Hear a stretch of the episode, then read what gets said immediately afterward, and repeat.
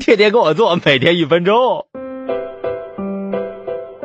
我有个表弟是智障，实在养不起，只能带他去蹭酒席。说起经验，我有一箩筐：一看好迎宾牌，家宴、生日宴直接绕行；公务院学子宴，大方进去吃。他们人杂，自己人都不一定全认识，而且不怎么聊天。二婚宴最好混，挂个相机装着摄影师，任你随意进出，新娘更衣房都能进。